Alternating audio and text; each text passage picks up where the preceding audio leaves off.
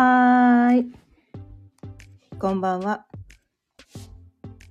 今日も6時になったので、ちょいわるおかんの夕飲みほろよいトーク、やっていきたいと思います。今日のテーマは、大切なものは間にあるというテーマでお伝えしていきたいと思います。改めましてこんばんは。ちょいわろうかんのかよねです。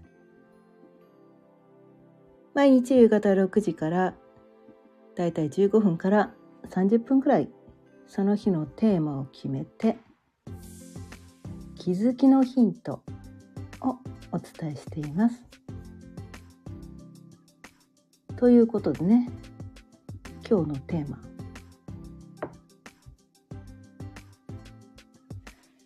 大切なものは間にある」というテーマについてなんですが。まあね今日。今日は。まあ大晦日ということで。まあちょっとね。まあご多分に漏れず昨日からね大掃除したりとかいろいろやって。今日はね朝からね。なんか買い物まあ買い出しね。あの今日の夕飯の買い出しとかねたりとかしてたんだけど。うん。で昨日でねその星読み講座っていうのもこうちょうどね終わって一日おきにお伝えしてた星読み講座っていうのもちょうど終わってで今日がねおみそかで今日さえっとねこれスタイフの方ねあの YouTube の方はねちょっと第何回とかやってないんだけどスタイフの方は今日ね記念すべき399回目の放送なんですよ。明日でね明日元旦で400回目になるの。まあ今日で400で明日から401っていうのもまあ良かったんだけどまあこれもこれもありかな みたいな感じで、うん、399回目。というねちょうどなんかこうね今日でこの300回目台最後の日回みたいなね。で今年最後の日みたいなね、うん、なんかそのあ最後っぽいみたいなね。はあの計算したわけじゃないんだけどたまたまねこうなった感じなんですよね。うん、でまあ本題にね戻していくとこのね大切なものは間にある。っていうねこれすごいねうんなんだろうな。まあ分かってる人も多分多いと思うんだけど、うん、分かってる人も多いと思うんだけどなんか今日はね昨日からねこのテーマはねこのメモっといたんだけどあなんか大晦日にふさわしいテーマだなみたいな。なんかそんな感じがしてて。でこの「ま」「ま」っていうことですよ「ま」ね「ま」間とね間とも読めるし時間の間でもあるし空間の間でもあるし、ね、人間のねその人間の、まあ、弦だけど仲間の間でもあるし。で私はこの間というものをかなり重要視している人なんですね。うん、なのでこの音声配信でもまあ測っているわけではないんだけどもあえてねゆっくりめに間を空けてお伝えしています。でもうこれは時代として古いのかもしれないんだけれども、うん、最近の人ってねこのね YouTube とか音声音声とかね何でもこう2倍速とかねまあ1.5倍速とかなんかこう早めて聞くっていう傾向の人がとても多いらしいっていうのを知ってすごい私はびっくりしたんですね。うん、すごくびっくりしました。と同時にすごくなんか悲しくなりました。すごく悲しくなったんです。悪いって否定というよりは悲しくなったんですね。否定したいしたいわけではないんだけれどもああもうそういう時代になってしまったのかっていうことがとても悲しくなったんですね。うん、それはなぜかというとみんな忙しいんだな。忙しいんだな。でも忙しいっていう字はこの心をなくすっていうね漢字を書くじゃないですか。だからああそうか。そのなんていうかな。内容さえ分かればいい。答えだけ知ればいい。情報さえ取り入れればいいなんかそういう風な感じでその話す人の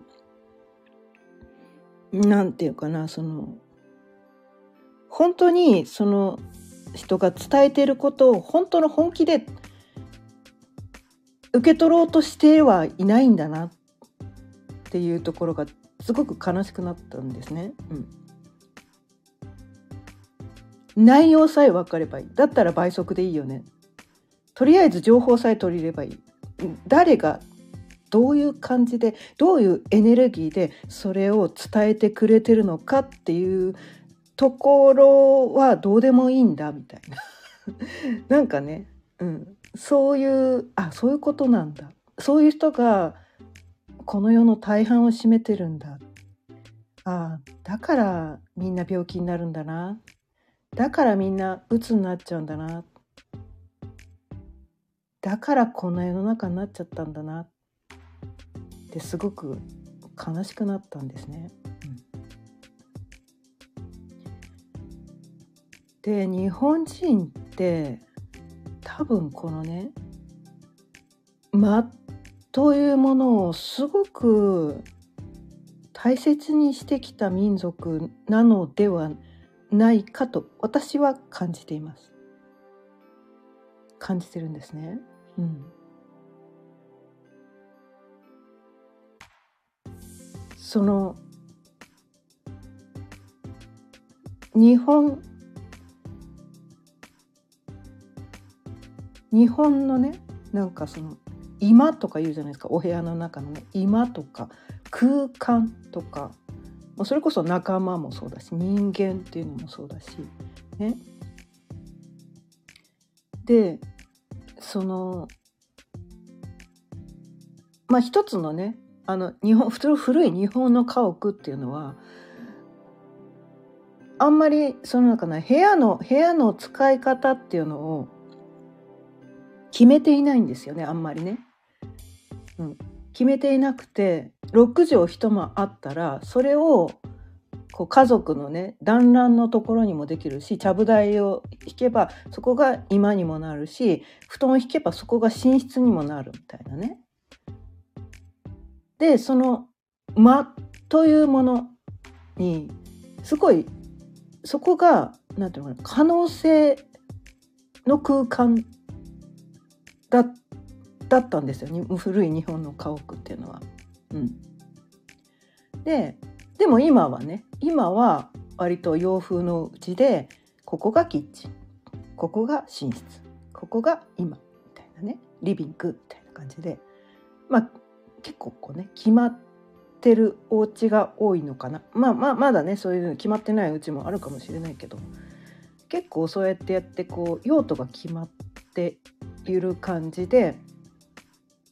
何て言うのかな。逆に家は広くなったかもしれないけど可能性は狭くなってたりしないですか？みたいな。うん、で私あのね昔から本が好きで日本のその本日本の時代小説とか結構好きだったんですけど子供の頃からね 渋いでしょ、うん、司馬遼太郎とかね小学生の頃から読んでたり したんですけど。そういう本がなんせ大好きだったんですね。うん。あと純文学ってやつが結構好きで子供の頃ね。最近はそんな読んでないけど結構難しいんですよ小難しかったりするから子供の自分にはよく分からなかったんだけどもだからこそ何度も何度も読み返してだんだんその年齢が上がってくるごとにあそういうことかっていうのが分かってくるっていうことが起こってくるんですよね。で大人になって大人になってねその、まあ、海外の本の翻訳されたものを読むようになったんですね、うん、大人になってきて。それで感じたのはその日本で書かれている純文学と明らかなその違いなだったんですよ。すごく違いがあったんですね。でその違いは何なのかっていうとよよ洋風のそれには間がないんです。間がないんですよ。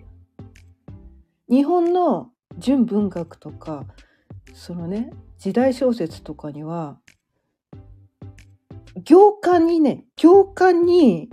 何かがあるんです。行間にそこには字は書かれていないんだけれども行間で伝えてくれる何かが確かにあったんですよ。で私はそこがすごくたまらなく魅力的だったんだけれどもその西洋のね翻訳バージョンはその訳訳してる人のまあその訳し方が直訳だったからなのかもしれないんだけれどもそ訳し訳す人のセンスにもよるのかもしれないけどもうなんだろう1から10まで全部こう説明してくれて確かに状況はわかるんだけれども情報量が多すぎて間が一切ないんですね。その空想空想というか何て言うのかな何て言ったらいいんだろうこれ余白が本当にないんですよ。なんせ余白がない。間がないんですよ。それがすごくなんかこう、イライイライラしたんですね。すごくイライラしたんですよ。なんだろう、この押し寄せる情報の波は、みたいな。そんなにいらない。そんなにいらない。みたいな。日本語ってすごく何て言うのかなやっぱりこのニュアンスを含んでるんですよね。一つの単語でいろんなことをすごいこうな情景が浮かぶような言葉っていうのが日本語にはすごくこう表現されているようなことがすごく多いんですよね。よく、まあ、短歌とかね俳句とかもあるじゃないですか。あんなに短い文章でその情景が浮かぶとかそのね作者が言わんとしてることが別にセリフとしてはわからないかもしれないけどあこういうこと言いたいのねってなんとなくわかるじゃないですか。ね。なんとなくわかるじゃないですか。あの感じなんですよね。あの感じ。あれがそのねまこれがななんだろう。日本人のこの感性の一番こう素敵なところというかなんか、うん、やっぱ空空の概念と似てるんですよね、うん、空の概念とすごく似てて、まあ、禅でいうところのね。あ禅禅っていうか般若心経か。般若心経とかね。で私禅寺とかすごく好きなんですけど禅寺も何がいいかっていうと間がいいんですよね。禅の庭とかもそうなんですよね。空があるし間があるんですよ。ですごく小さな空間に宇宙が詰まってるんですよね。うん、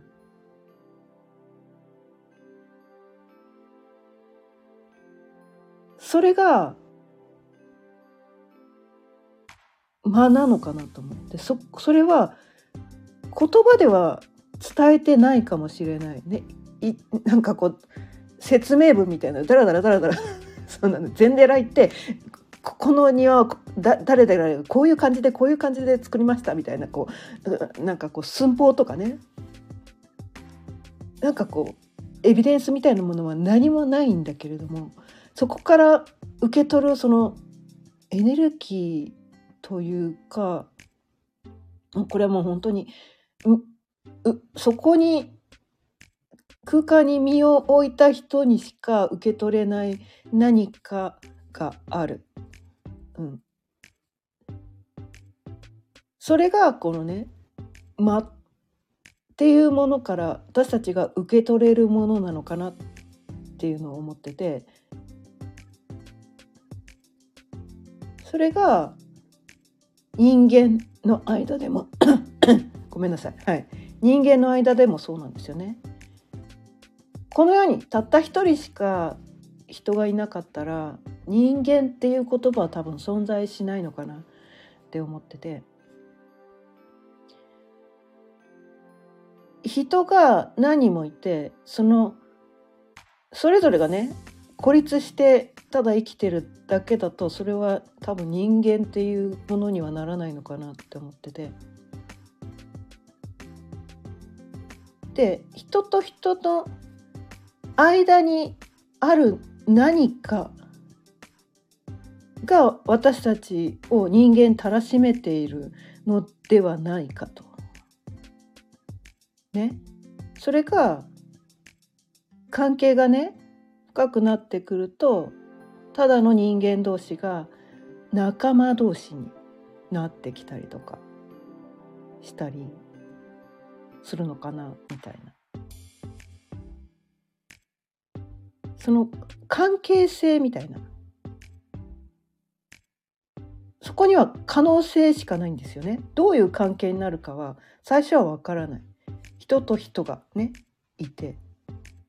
そこにどういう関係性が生まれるかは出会ってみないことにはわからないんだけど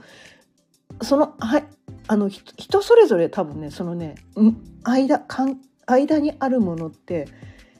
違うと思うんですよね違うと思うんですよ。誰とそのね誰とその一緒にいるか誰と一緒にいるかによってその間に流れるエネルギーというか空気というか相手が誰なのかによって変わってくるじゃないですか。で空間もやっぱりこの誰がその空間をこうしつられしつらえるかしつらえるか。ちょっとごめんなさい。酔っ払いなんで。ろれつ回ってないです。今日はいっぱいしか飲んでないんだけどね。ああの後でね後でねもうもうちょっと飲むから今日はそこまで飲んでないんだけど。まあしつらえる。まあそのお部屋をねどういう感じにこう家具を並べるのかとかどういう感じで、まあ、デコデコレーションするのか、まあ、カーテンでどんなカーテンをかけるのかとかねあの、まあ、そういうことですよ。それによって全く同じ間取りの、ね、マンションでも多分全然違う空間になってきますよね。うん、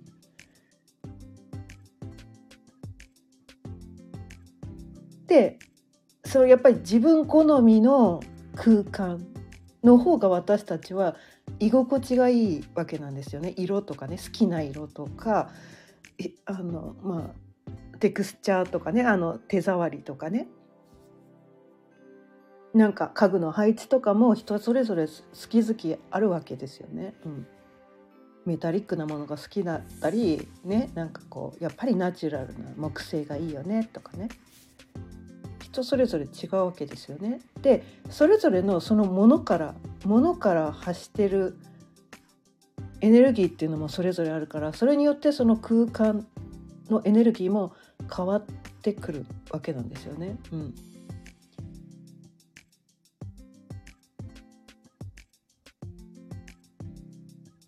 やっぱりなんかその空間間その間で私たちはこのテンションが上がったり癒されたりとかあとはちょっとなんかこうイライラしたりとかその間によって私たちは影響をすごく受けているんじゃないかなって思うんですね。うん、だけど今はそのね忙しいから時間がないからなんかそういう理由だけでその間というものがおろそかになっている人も多いんではないかと。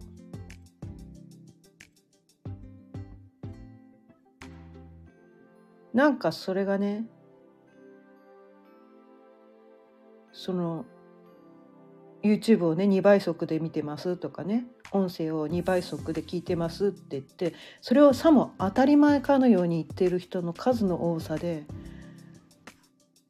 これはいかんって私は思ったわけなんですね。多分それやってるとその人が本当に伝えたいその伝えてる人がね本当に伝えたいことは多分ほとんど伝わらないだろうしまで伝えてるエネルギーも伝わらないだろうし本来のその人の多分声周波数がまず変わっちゃうと思うんですね。私この音声配信し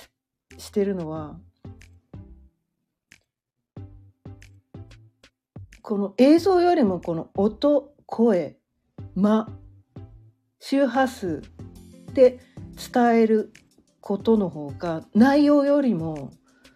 すっごく大事なんじゃないかなっていうのにある時に気づいたからだからこの音声配信にこだわっているんですけどそれを2倍速で聞かれた日にはもうあそっか、まあうん、多分ほとんど伝わってないんだろうなみたいな。多分10分の1も伝わってねえんだろうな聞き流されちゃってるなってそう流されちゃってる。聞き流されちゃってる。どれだけその人がねたくさんの情報を聞いたとしてもそんな聞き方してたら全部流れていっちゃうよって。ぜなん聞聞くだけ無駄なんじゃないの？ぐらいに私は思うんですけど、まあ、全くねゼロじゃないかもしれないけど。もったいないなっていうのもあるしあとはその早早早い音声で聞くとやっぱりこう気ぜわしくなるんですよね。本当は忙しくないくても気ぜわしくなるんですよ。だから私ね早口で喋る人がすっごい苦手なんです。こう畳みかけるように次から次から喋る人いるじゃないですか。もうあれを聞いてるとね息が苦しくなってくるんです。もうこお願い勘弁みたいなこの人の声聞いてらんないと思ってそういうのはね全然聞けないんですよ。間が大事だと思ってて。情報をたくさん伝えなきゃいけないんだろうか。このなんなんだろう。今もう情報なんて調べればいくらでも出てくるのになんでそんなに急いで情報を仕入れなきゃいけないんだろう。逆なんじゃないかみたいな。情報は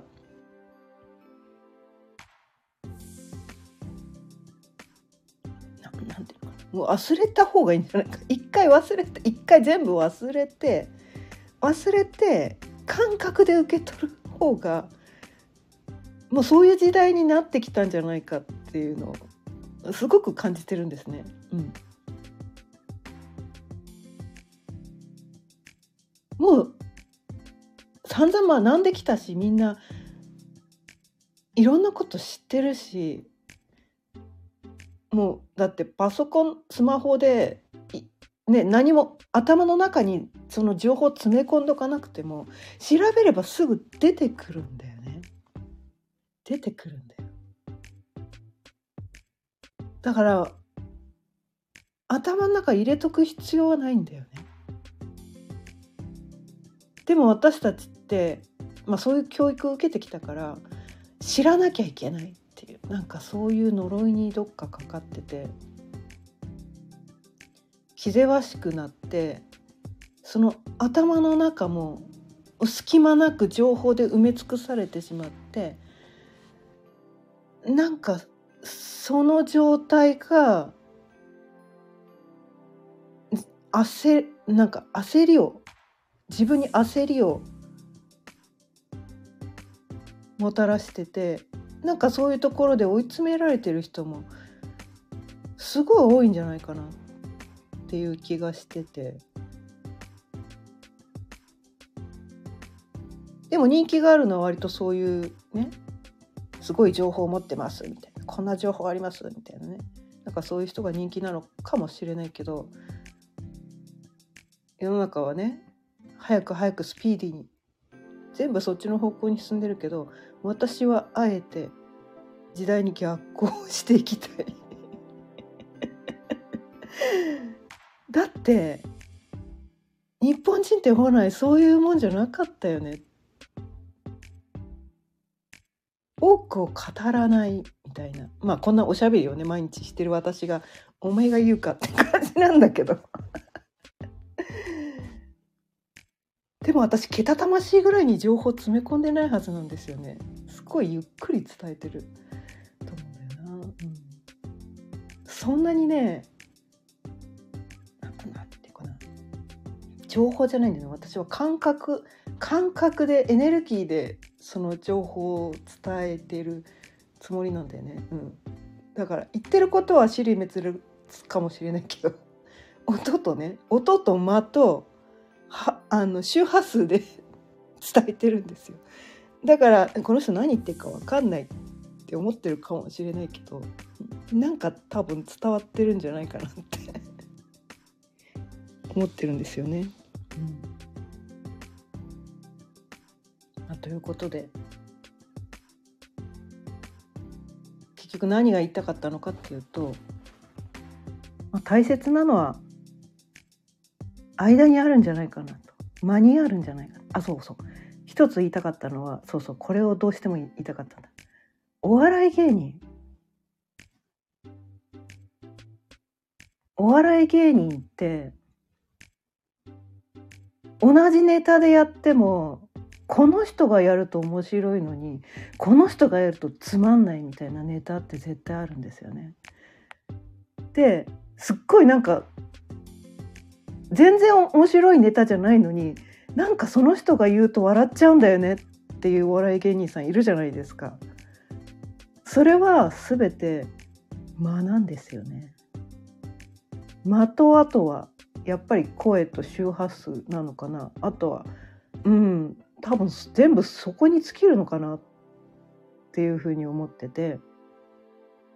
でお笑い芸人さんが最近割とあまり我が家にはねテレビがないからあのて